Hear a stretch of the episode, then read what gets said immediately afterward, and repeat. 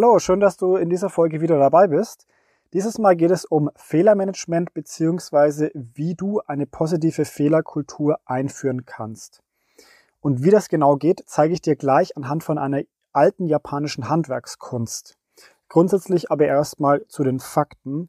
Fehler passieren uns jeden Tag, beziehungsweise auch dann, wenn wir es nicht wollen oder so gut wie möglich versuchen, sie zu verhindern. Da helfen manchmal alle Vorschriften, Handbücher und Co. nichts, denn ja, der Alltag zeigt uns und unseren Kolleginnen, Mitarbeiter, Mitarbeiterinnen passiert das leider immer wieder.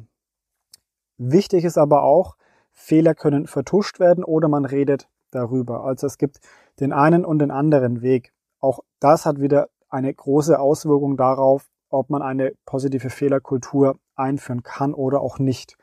Noch wichtiger ist zu wissen, Fehler führen sehr häufig auch zu mehr Achtsamkeit und Entwicklungen in Unternehmen.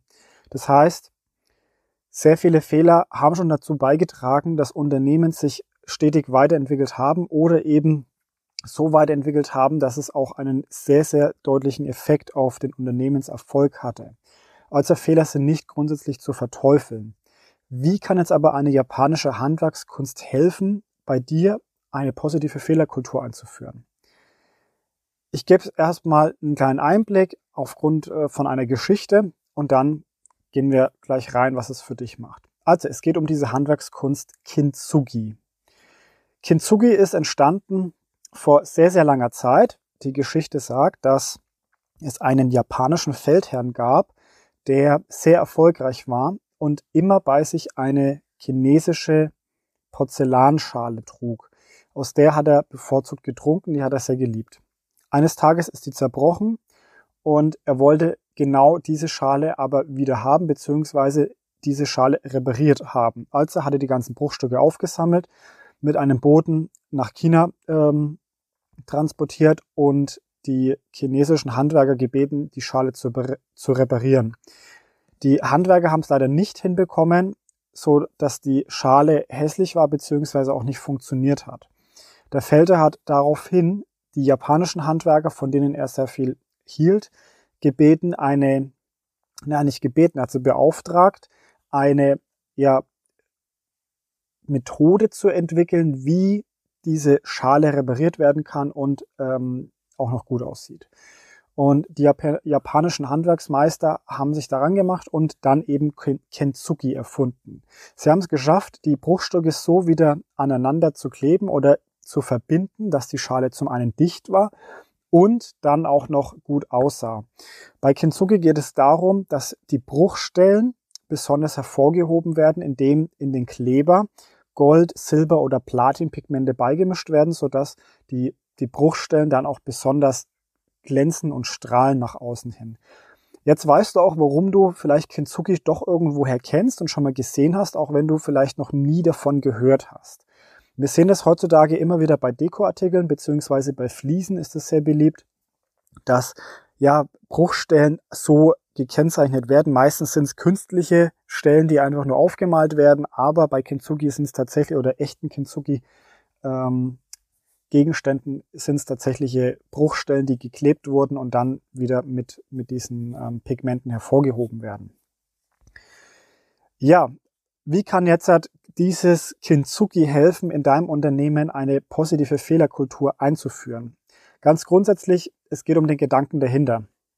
Bei Kintsugi geht es darum, dass durch dieses Hervorheben der Bruchstellen der Gegenstand Kraft, Individualität und Heilung ausstrahlen soll und gleichzeitig auch nach außen der Respekt und die Wertschätzung des Besitzers verdeutlicht werden soll.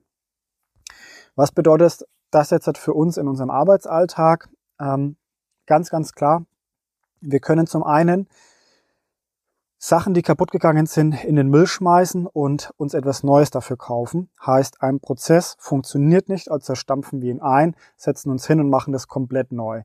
Das kostet natürlich viel Zeit und viel Geld, das man auch investieren muss. Ne? Wenn man sich jetzt aber auf der anderen Seite damit beschäftigt, wie man diese Bruchstücke wieder zusammenfügt und die Bruchstellen aber dementsprechend hervorhebt, dass es nicht nochmal passiert, dass man eben noch vorsichtiger ist mit dieser mit diesem Prozess, dann führt das zu einer positiven Fehlerkultur und alle lernen aus diesen Fehlern. Heißt konkret, ähm, wir müssen lernen, über die Fehler im Unternehmen zu sprechen, statt die Fehler unter den Teppich zu kehren. Und wir dürfen Fehler nicht verteufeln, sondern sollten so lange mit den, ja, mit den verantwortlichen Personen darüber sprechen, bis der Fehler wirklich auch geklärt ist. Ähm, ihn auch verdeutlichen, also den positiven Effekt daraus verdeutlichen und das offen kommunizieren, also transparent im Unternehmen darstellen, so dass die Mitarbeiter auch wissen, okay, dieser Prozess ist wirklich wichtig, diese Fehler sind passiert, aber es ist kein Problem. Es ist wichtig, dass wir daraus lernen, dass uns das nicht nochmal passiert. Das zählt jetzt natürlich nicht für jeden Fehler, der passiert. Es gibt Fehler, die müssen dann einfach, ähm, oder es gibt Fehler, die passieren, so dass Prozesse eingestampft werden oder Aufgaben eben komplett neu ähm, ausgearbeitet werden müssen. Aber für den Großteil der Fehler, die passieren, ist das der Weg, der gegangen werden sollte. Heißt, wenn das nächste Mal ein Fehler in deinem Team, in deiner Abteilung oder dir persönlich passiert, dann denk mal ein paar Minuten darüber nach, wie du jetzt mit dem Fehler umgehst, wer daran beteiligt ist, wie ihr vielleicht eine Lösung für den Fehler findet und wie ihr es am besten kommuniziert, sodass die Mitarbeiter auch alle daraus lernen und es ja kein Vertuschen gibt von weiteren Fehlern. Ne? Das geht immer darum, wie kommuniziert man das, wie geht man damit um. Heißt, Vielleicht holst du dir auch mal so eine kleine Kintsugi-Schale, die dich immer wieder daran erinnert, dass wenn Fehler passieren, dass man diese Fehler nicht unbedingt verteufeln sollte, sondern dass es immer darum geht, wie gehe ich mit den Fehlern um, wie kommuniziere ich in meinem Team und im Unternehmen, wie wir mit Fehlern umgehen. Und das soll dir ganze, äh, das Ganze soll dir dann helfen, eben eine positive Fehlerkultur einzuführen. Es ist der erste Schritt bei einer positiven Fehlerkultur. Die nächsten kommen noch, dafür machen wir weitere Folgen, aber der erste Schritt ist tatsächlich erstmal zu verstehen, wie gehe ich mit Fehlern um, wie möchte ich zukünftig bei mir im Team, im Unternehmen mit Fehlern umgehen. Und ähm, ja, da ist Kintsugi auch etwas, was man den Mitarbeitern an die Hand geben kann, was man ihnen verdeutlichen kann, so dass sie auch verstehen, wie wichtig es für dich ist, dass dieser Fehler nicht nochmal passiert, aber auch, dass man nicht unbedingt immer nur etwas in den Müll schmeißt, sobald es kaputt ist und nicht, nicht funktioniert, denn man kann es auch wieder reparieren. Man kann auch daran arbeiten, dass es besser wird und dass es am Ende vielleicht sogar noch besser aussieht und funktioniert als vorher. Das war soweit alles, was ich dir heute mitgeben wollte. Es wird noch weitere Folgen zu dem Thema Fehlermanagement und positive Fehlerkultur geben. Nutzt diese Folge erstmal einfach nur so als kleiner Denkanstoß vielleicht für ein langes Wochenende oder eben für den nächsten Fehler, der, der dir passiert. Empfehle die Folge gerne jemanden weiter, der relativ häufig mit Fehlern auf dich zukommt oder der ja einige Fehler in seinem Unternehmen, in seiner Abteilung vielleicht hat und die nicht weiß, wie er, wie er sie klären soll. Vielleicht auch jemanden, der eine positive Fehlerkultur einführen möchte und noch nicht genau weiß, wie. Grundsätzlich geht es immer darum, kleine Schritte zu machen. Und mit dieser Folge hoffe ich, dass ich dir ja ein wertvolles Tool an die Hand gebe, eine kleine Geschichte und ein Bild, wie du mit deinem Team daran arbeiten kannst, eine positive Fehlerkultur bei dir einzufügen. Ich freue mich, dich in der nächsten Folge wieder zu hören. Klick dich einfach mal durch. Einige Folgen gibt's ja schon. Bis dahin, alles Gute, mach's gut. Ciao.